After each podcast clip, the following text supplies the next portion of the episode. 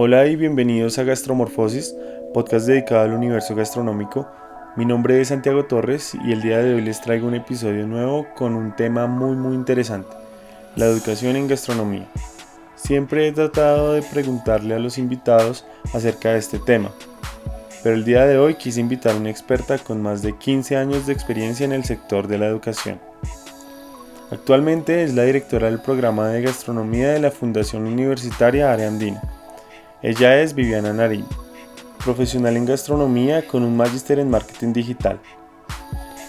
Antes de dejarlos con la entrevista me gustaría invitarlos a que conozcan nuestra nueva web, gastromorfosis.com, que nos cuenten qué les parece y qué les gustaría encontrar en ella. Gracias y ahora sí continúa la entrevista.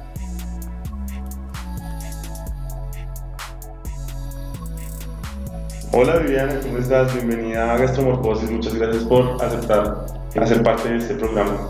No, Santiago, muchas gracias a ti. Estoy muy contenta de aportar algo de la experiencia que hemos tenido en todo el tema de educación gastronómica. Sí, estoy seguro que nos vas a ayudar mucho. Me gustaría que nos ayudes a aclarar un poco las ideas, el tema de profesional en gastronomía o licenciado en gastronomía, técnico en artes culinarias, técnico en gastronomía, cómo digamos estos conceptos que a veces tendemos a unificarlos, terminan no siendo uno solo, sino cada cosa es diferente. Entonces, ¿por qué no nos ayudas a aclarar eso? Claro que sí. Eh, creo que lo más importante, eh, antes de que una persona decida qué estudiar y dónde estudiar, es resolver justamente esa incógnita. Así que es una pregunta muy importante. Eh, para empezar, eh, es importante saber que en Colombia en materia de educación gastronómica encontramos diferentes oferentes. Por un lado se encuentran los centros de educación para el trabajo y el desarrollo humano, que lo conocíamos antes como educación no formal. Estos centros son vigilados por las secretarías de educación de cada localidad, en el caso de Bogotá, Usaquén, Chapinero, Puente Arana. Las certificaciones que alcanzan estos egresados eh, los avalan efectivamente para trabajar en el sector, principalmente en áreas de producción, ya que sus competencias son de carácter operativas, es decir, están enfocados y orientados al hacer. Por otro lado, encontramos las instituciones de educación superior y las universidades que están vigiladas por el Ministerio de Educación Nacional, las cuales expiden pues, diplomas a sus egresados con reconocimiento a nivel nacional que les permiten continuar con su cadena de formación, logrando títulos como técnico profesional, tecnológico y profesional. Es decir, que eh, estas últimas integran el saber hacer, el saber saber y el saber ser. O sea, involucran todo lo que es eh, los componentes, no solo para que te desempeñes en un área operativa, sino también que puedas gestionar, si estamos hablando eh, en materia de gastronomía o de eh, culinaria, pues que sepan organizar una brigada, que sepan gestionar un evento y a nivel profesional, pues que sepan, sepan gerenciar un área de alimentos y bebidas, eh, que sepan gerenciar un establecimiento gastronómico, una cadena de restaurantes, etc. Mm, ahora bien, la pregunta que me haces en cuanto a la diferencia que existe entre culinaria, gastronomía y artes culinarias, eh, pues es de todo mi sentido y me encanta poder contar pues cuál es em, el concepto que no, eh, no lo he creado yo, sino que eh, está ampliamente documentado. ¿sí? Entonces, mira, la culinaria básicamente es el estudio de un territorio alrededor de su comida. Entonces allí están incluidos todos los rituales, las técnicas, las recetas, que envuelven pues ese territorio. Es decir, está muy enfocado hacia esa documentación y hacia, esas, eh, y hacia esa cultura, por decirlo así, eh, en términos del conocimiento de esos alimentos. Bueno, en cuanto a la gastronomía, pues esta es muchísimo más amplia. La gastronomía es básicamente el estudio o la ciencia que estudia la relación que tenemos los seres humanos con los alimentos. Y esto pues es casi que la vida misma, porque eh, cuando nosotros eh, estamos hablando de alimentación, estamos hablando de un ejercicio que nos permite tener salud, que nos permite estar vivos. Y es un acto que hacemos todos los días varias veces al día y que en muchas ocasiones lo hacemos de manera inconsciente. Entonces, eh, la gastronomía es súper importante y uno de los objetivos que persigue el programa profesional en gastronomía del área andina es precisamente posicionarlo como un área de estudio relevante, pertinente, tan importante como estudiar derecho, tan importante como estudiar administración de empresas, tiene que ser pues estudiar gastronomía. Y la gastronomía pues engloba la historia de los pueblos, ¿no? Su alimentación, los procesos físicos y químicos que suceden en la transformación de esos alimentos. Eh, la culinaria está inmersa dentro de la gastronomía por sí misma. La cocina como un ejercicio práctico. La política por cuanto la alimentación es un tema que nos convoca a todos. Entonces un gastrónomo tiene que también saber de política y debe también tomar una postura respecto a ellas, ¿no? El comercio, porque es una de las industrias más dinámicas que tiene el país y el mundo. Alrededor de la gastronomía se mueve la industria manufacturera, eh, los equipos, los productos, el agro. Entonces, digamos que eh, la pertinencia que tiene un gastrónomo en el mundo es muchísima. Y vuelvo a insistir, en que pues es un dinamizador de la economía, entonces un gastrónomo también sabe de economía. Y por último, las artes culinarias son como la puesta en escena de un plato, la capacidad que tenemos de crear, de innovar y de transmitir un pensamiento o una postura de un tema. En lo personal, yo siempre eh, afirmo que la culinaria es el corazón de la gastronomía, pero no, es, el todo. Estamos llamados a mucho más y tenemos unos desafíos enormes en materia de gastronomía. Así que la pregunta que sin duda debe surgir antes de salir a buscar un lugar donde estudiar es ¿qué quiero ser? En este caso, quiero ser cocinero, quiero ser gastrónomo, eh, quiero estar en la operación o quiero estar eh, gerenciando un proyecto gastronómico, un servicio gastronómico. Entonces, creo que y espero que esto pues dé de, la pregunta que me estás haciendo. Y sobre un tema importante que preocupa a muchos interesados en aprender es el, tema laboral. En qué se van a desempeñar, qué van a hacer, a qué pueden aspirar también. Y no solo en, hablamos de artes culinarias, gastronomía, culinaria, sino también al espectro que está dentro de la gastronomía, como la mixología, el barismo. ¿A qué pueden aspirar, digamos, los egresados de estos programas en el sector laboral? Bueno, Santiago, mira, eh, la demanda laboral que tiene un gastrónomo eh, o un técnico profesional en, culinaria o un tecnólogo en en gestión gastronómica es muy amplio. Yo a diario recibo ofertas de trabajo a nivel nacional e internacional para vincular a nuestros egresados. Pertenecemos al sector turismo y ello nos abre muchas posibilidades, eh, ya que este es un renglón pues, que está creciendo muchísimo especialmente en Latinoamérica, entonces las posibilidades son muy, muy amplias. Yo siento, y aquí eh, es importante que lo tengamos claro, que pues hay una desinformación también acerca de, de qué debo estudiar relacionado con qué quiero ser, ¿sí? Cuando nosotros logramos colocar en sintonía esas dos cosas, la vida se nos facilita más porque evitamos también la frustración, ¿no? Entonces, si yo, eh, no sé, estudio un programa profesional en gastronomía y lo que quiero ser es un cocinero de base, pues estoy sobrecalificándome para una acción que solamente me demanda un, un estudio técnico. Entonces, eh, hay que estar muy enfocados en cuál es la aspiración que tenemos. En cuanto a los temas como el barismo, el food styling, la mixología, el periodismo gastronómico, el food design, la pastelería, entre otras áreas de estudio y de trabajo, pues han cobrado un valor súper importante. Y qué bello es mirar todas esas áreas desde el ojo de un gastrónomo. O sea, ver el barismo y ver toda la cadena, digamos, que hay detrás del barismo. El productor de café, el grano de café, no solamente el hacer, el preparar las bebidas, sino que tú tengas todo el trasfondo y el contexto de lo que es el café, ¿no? Entonces, eh, aquellos que han logrado mirar estas disciplinas con ese ojo de gastrónomo le abren una puerta importante para transformar sus propias vidas y transformar el entorno y transformar el sector e impactarlo de una manera muy positiva. Entonces, digamos que mi invitación es todas esas áreas hermosas, mirarlas con ese ojo de gastrónomo, ¿sí? En mixología, ¿cómo puedo yo ofrecer unos cócteles con productos locales y resaltar el trabajo de ese agricultor que está detrás de ese producto? Entonces, estamos llamados y el campo es, créeme que es muy, muy amplio. ¿Qué nos falta? Que tengamos claro para dónde queremos ir a nivel personal y a nivel también de, de, de la gastronomía colombiana, en, digamos, en toda la extensión de la palabra.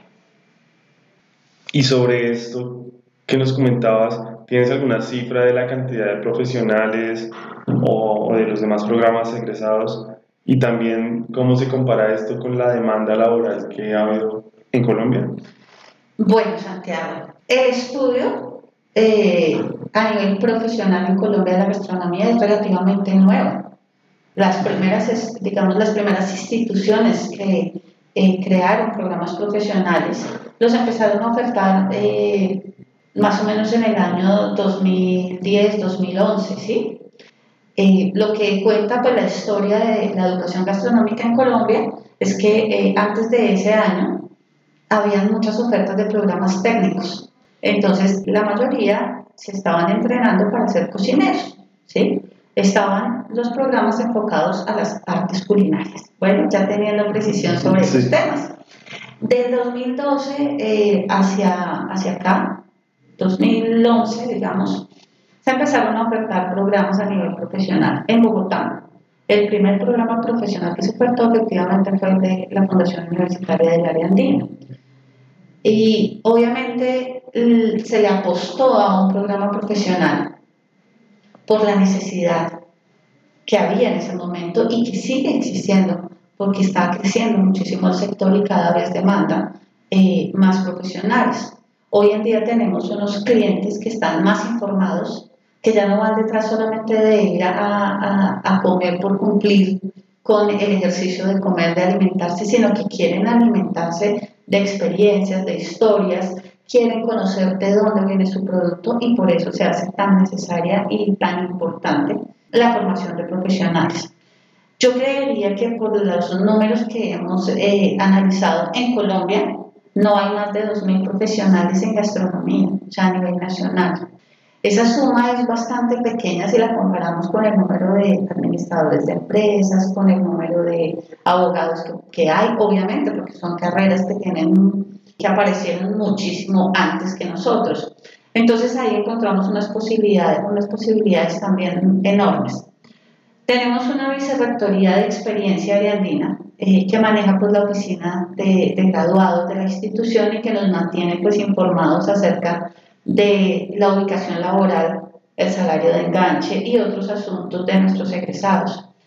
Eh, en el último informe que, que hemos recibido, vemos que el salario de enganche de un profesional en Colombia está alrededor de 1.600.000, 1.800.000. Bueno, y el salario de enganche de un egresado de un programa técnico profesional está alrededor de un millón de pesos que digamos aquí hace referencia al salario de enganche, es como ese, ese primer empleo, ese primer trabajo, o sea, cómo se están enganchando en el sector. Bueno, em, y también un buen referente son las ofertas en los portales de Internet, que le dan a uno cuenta de más o menos en cuánto están eh, contratando, en, en qué precio están contratando en el sector. Y la tasa de empleabilidad pues nos la da el Observatorio Laboral la tasa de empleabilidad para los egresados de esta institución estaba en el 91%. Entonces eso significa que están empleados y obviamente ese registro lo hacen teniendo en cuenta sus aportes eh, a seguridad social. Entonces te puedo decir que en, en la parte formal del empleo es este dato, pero tú más que nadie sabes que en la informalidad están muchos. Bueno, porque esta es una de las industrias que desafortunadamente tiene un gran número de empleos informales. Y ese es un tema que me imagino que tú vas a tocar más adelante. Al hacer el estudio pues, de las empresas y al hacer el estudio de los egresados que hay, eh, más o menos el 30% de los profesionales que tiene este país han sido pues, egresados de nuestra institución. Y bueno, justamente lo que decías de la informalidad, de la aspiración salarial, hay muchas entidades educativas que no preparan a sus estudiantes para una aspiración, digamos, realista en el sector. Ahorita que hablabas de cifras, eh, si lo pasamos a dólares para los que nos escuchan fuera, serían 300 dólares a un técnico laboral, 300, 350 y a un profesional vendrían a ser unos 500, 600 dólares de los que estamos hablando. Y eso en el sector formal. En el sector informal debe ser peor porque además no tienes eh, prestaciones, seguridad, etc. La responsabilidad de las universidades y entes educativos para formar a los estudiantes también a que, que no se frustren cuando salen y no encuentran un trabajo que ellos aspiran o que también después decidan simplemente renunciar. Bueno, eh, Santiago, volvemos al tema de informarnos, ¿sí? Por varias razones. Digamos que uno de, una de mis misiones personales, digamos como gastrónoma y como educadora gastronómica, es potenciar la gastronomía en Colombia. Y nos enfrentamos eh, a una problemática que es la que tú estás colocando sobre la mesa, que es la vinculación laboral. Yo creo que la forma de disminuir la brecha es, uno, mayor comunicación entre la academia y el sector productivo. ¿Qué están necesitando eh, los restauranteros de nuestros egresados? Y empezar a fortalecer, pues obviamente, todas esas competencias eh, en sintonía. Mira, muchos restaurantes contratan eh, pasantes con el ánimo de cubrir unas vacantes. Bueno, eso es un ejercicio que está mal hecho. El objeto de hacer unas pasantías eh, laborales es que el restaurante o el establecimiento sirva como co-formador, ¿sí? es decir, que ayude a complementar la formación de la academia, pero no que llene un espacio con esa pasantía. Entonces, si tú como restaurantero recibes un chico en una pasantía y de una vez le entregas una responsabilidad y lo dejas a él al mando de una línea, pues digamos que tú no vas a encontrar en él toda la experiencia y la experticia para hacerlo. Entonces, obviamente el restaurantero o el empresario va a levantar la mano y va a decir, mira, adolece de esto, le falta esto, le falta lo otro. Es que el ejercicio no es que él vaya a cubrir tu puesto de trabajo, el ejercicio es que él termine su conformación y esté preparado más adelante para incursionar en el sector productivo. Yo creo que sí, mm, muchos tienden a frustrarse y vuelvo a colocar sobre la mesa el tema de saber realmente qué quiero ser y a dónde quiero llegar. Porque si tú quieres ser cocinero de base y estar eh, detrás de un fogón, pues digamos que no vas a necesitar ser profesional en gastronomía. Entonces muchos estudiantes, muchos egresados se frustran porque eh, después de haber estado cuatro años en el sector educativo, se dan cuenta, o no, o si se dan cuenta que quieren estar en una cocina en solamente el nivel operativo y entonces pues eh, es mucho tiempo, lo hubieran podido hacer en menos tiempo, eh, ahorrar dinero también porque obviamente es una inversión. Pero también yo me he encontrado con egresados que les ha pasado también lo contrario, que se han vinculado a programas técnicos laborales cuando su aspiración es ser docente universitario. Y entonces cuando llegan a presentarme sus hojas de vida, lastimosamente tengo que decir, no, no te puedo vincular, porque su formación no obedece a lo que quiere ser. Entonces creo que ahí es muy importante que seamos coherentes entre lo que quiero ser y lo que estoy estudiando.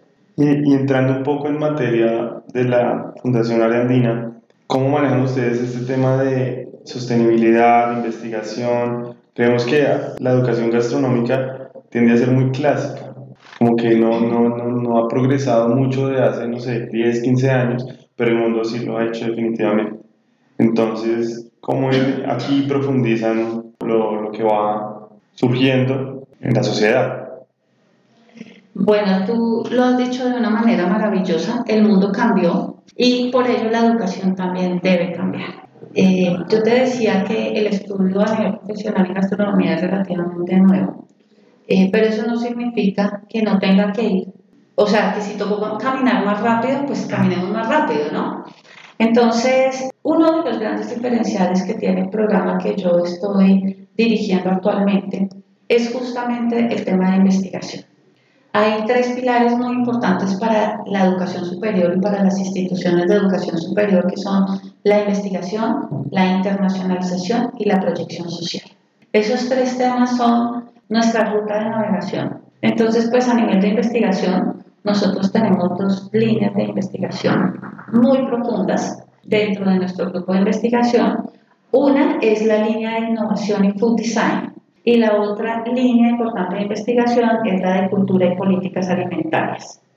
Entonces, eh, en cuanto a la línea de innovación, eh, pues trabajamos todo lo que es el desarrollo de productos y procesos industriales alimentarios, todo el tema de biotecnología de la investigación, perdón, de la alimentación, todo el tema de investigación y desarrollo y creatividad y los alimentos vivos. Y dentro de la línea de cultura y políticas alimentarias, pues trabajamos todo el tema de políticas de la alimentación, poder, soberanía y seguridad alimentaria, todo el tema de turismo, economía y gastronomía, alimentos y construcción de paz, la etnobotánica de los alimentos y todo el tema de gastronomía y género. Tenemos un grupo, un semillero de investigación que nos ha dado grandes satisfacciones. Y yo digo grandes satisfacciones porque a todos los que estamos inmersos en el sector gastronómico eh, nos debe llenar de orgullo que hoy aparezcamos en eventos tan importantes como lo es Red Colsi, que es la red de semilleros de investigación, donde antes no figuraban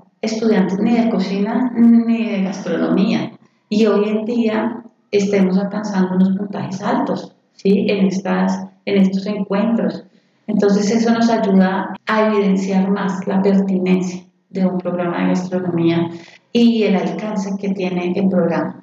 Pero definitivamente, o sea, todas las instituciones estamos llamados a la investigación.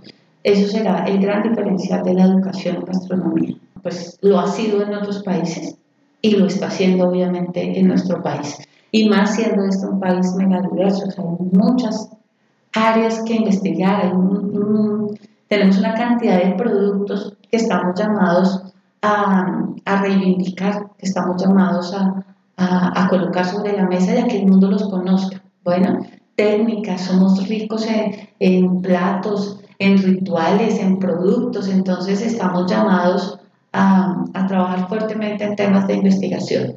Y en cuanto a la parte de sostenibilidad, pues obviamente que estamos aliados con los objetivos de desarrollo sostenible y los incorporamos eh, no solamente en el plan de estudios, sino en el quehacer diario, ¿no? En nuestras prácticas, em, promoviendo todo el tema del uso adecuado de los recursos, em, eliminando algunas prácticas que son nocivas para el medio ambiente.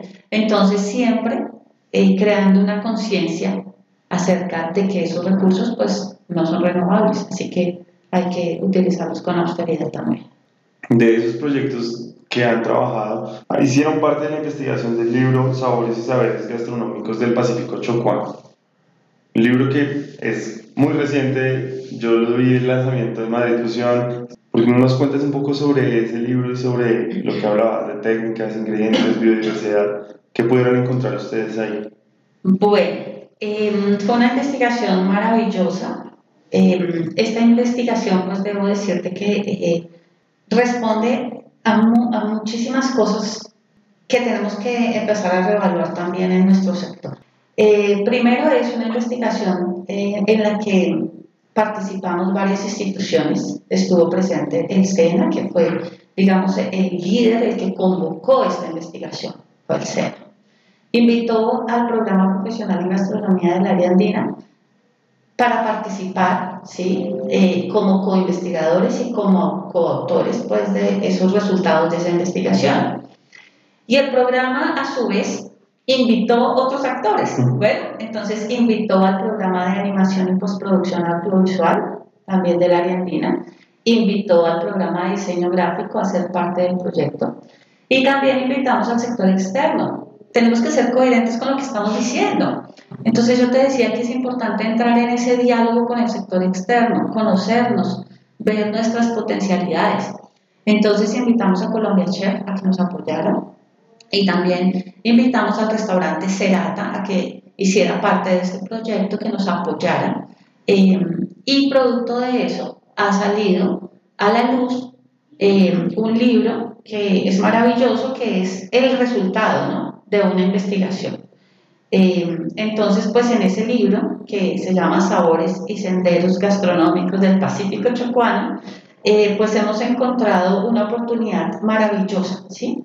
para eh, conocer el territorio, para conocer una parte del Pacífico chocuano. Entonces eh, visitamos varios eh, municipios, entre los cuales está Arusí, Pangui, Nuquí, Coquí y El Valle. Y fue una experiencia, Santiago, o sea, para mí maravillosa. Yo estoy muy agradecida con la vida por haberme permitido hacer parte de, de este proyecto.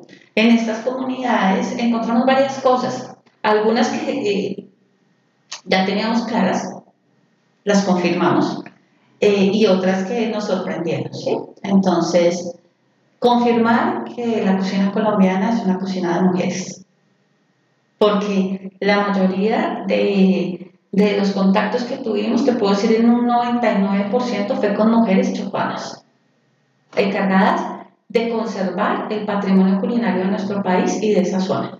Entonces, portadoras de tradición, portadoras de un legado importante, maravilloso, con muchas influencias pues africanas. Eh, encontramos que son las que cultivan las hierbas de azotea, que es sin lugar a dudas eh, el producto representativo de la cocina chocuana, y cómo ellos cuidan eh, estas huertas familiares ¿sí? Es como, como te digo, como ese estandarte de cada casa. Entonces, entre más lindas y más frondosas sean esas hierbas de azotea, pues eso es lo mejor de ti y del cuidado que tú tienes con, con la seguridad alimentaria ¿no? de tu familia. Em, encontramos también productos muy lindos.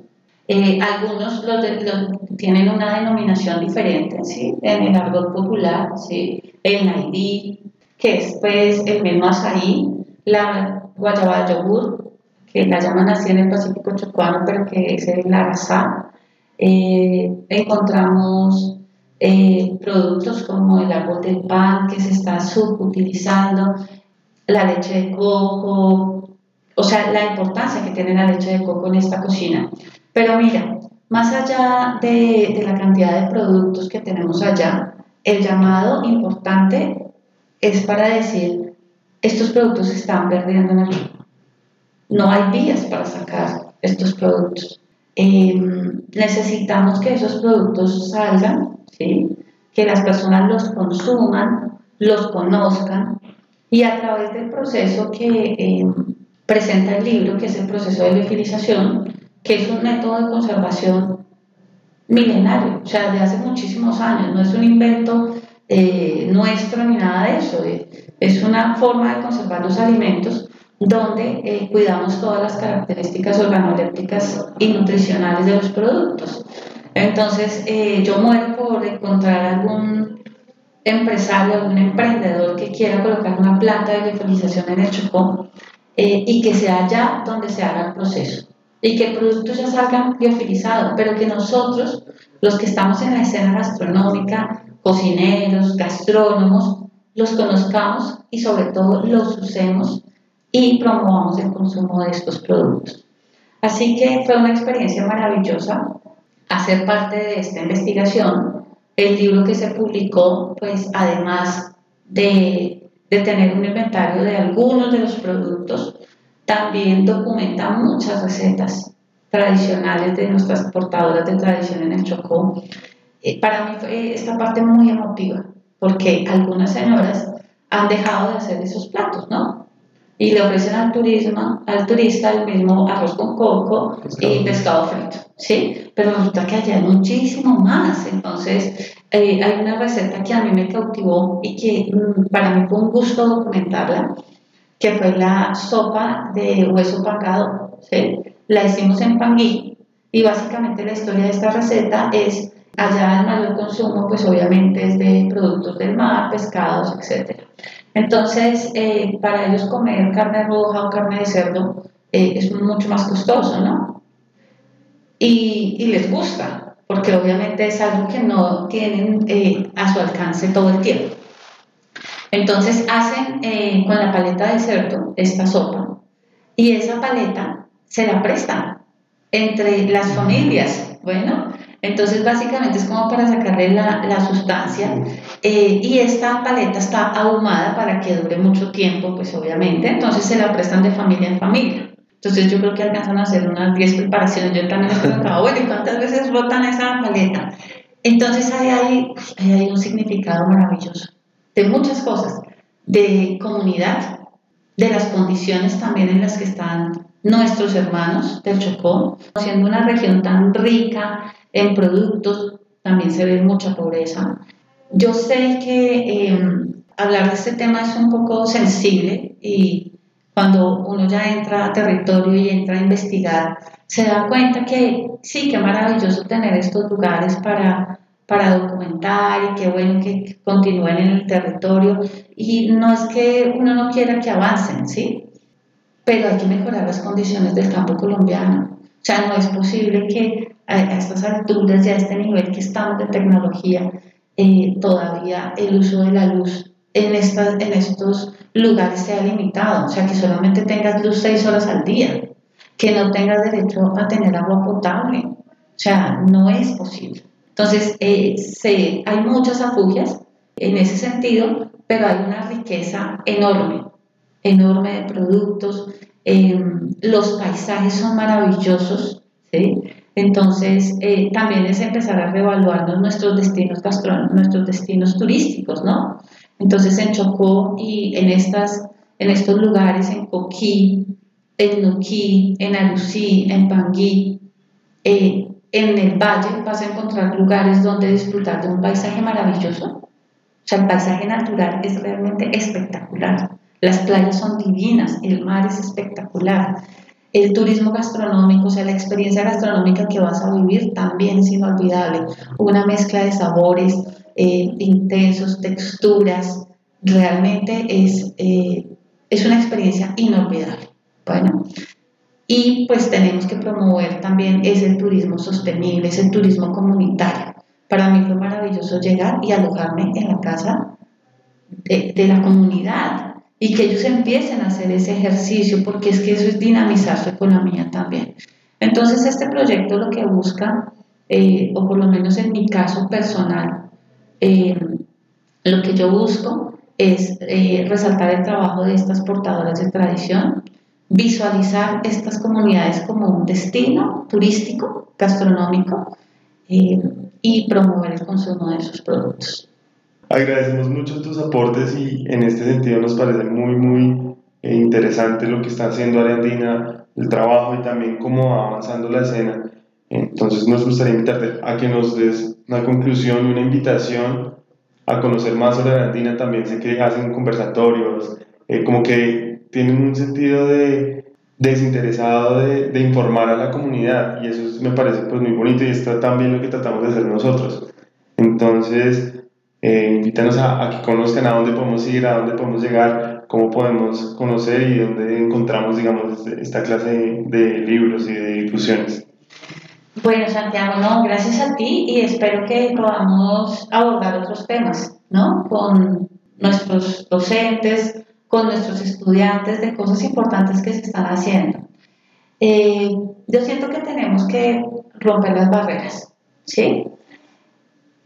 Ya hablar sobre eh, los egos y sobre cosas tan marcadas que han eh, sonado del sector gastronómico y de la escena gastronómica, pues ya tenemos que empezar a romper con esos mitos.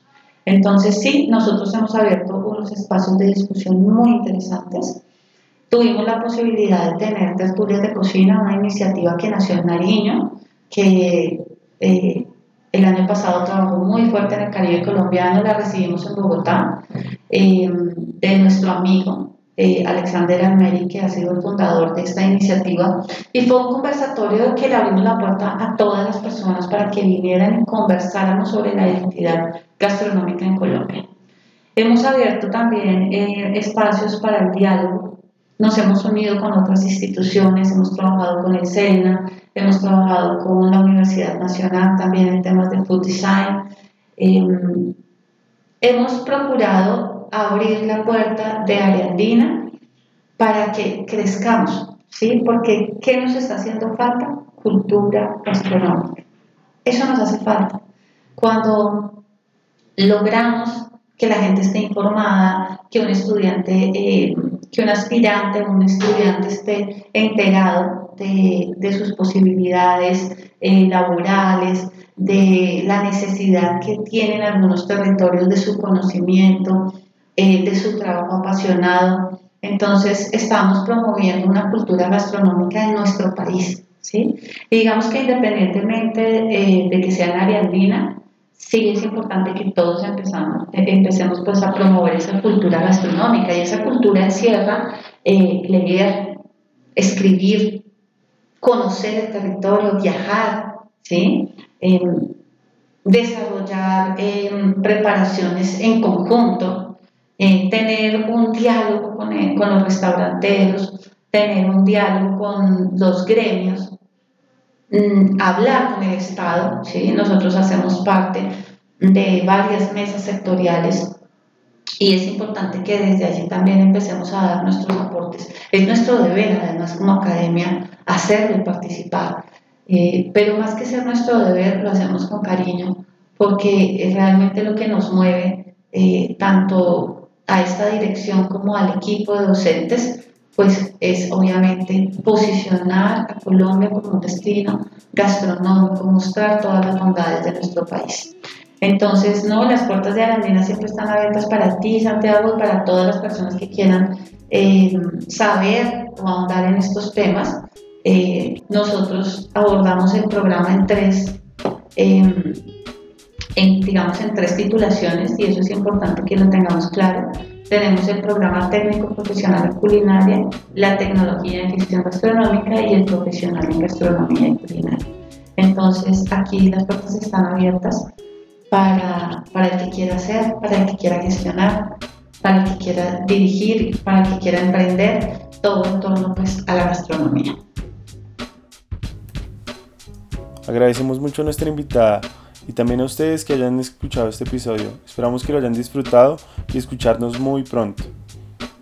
Recuerda que si quieres apoyar el podcast puedes hacerlo a través de Patreon o en nuestra web gastromorphosis.com. Cuéntanos sobre qué tema te gustaría que tratáramos en un próximo episodio. Gracias por escuchar y hasta la próxima.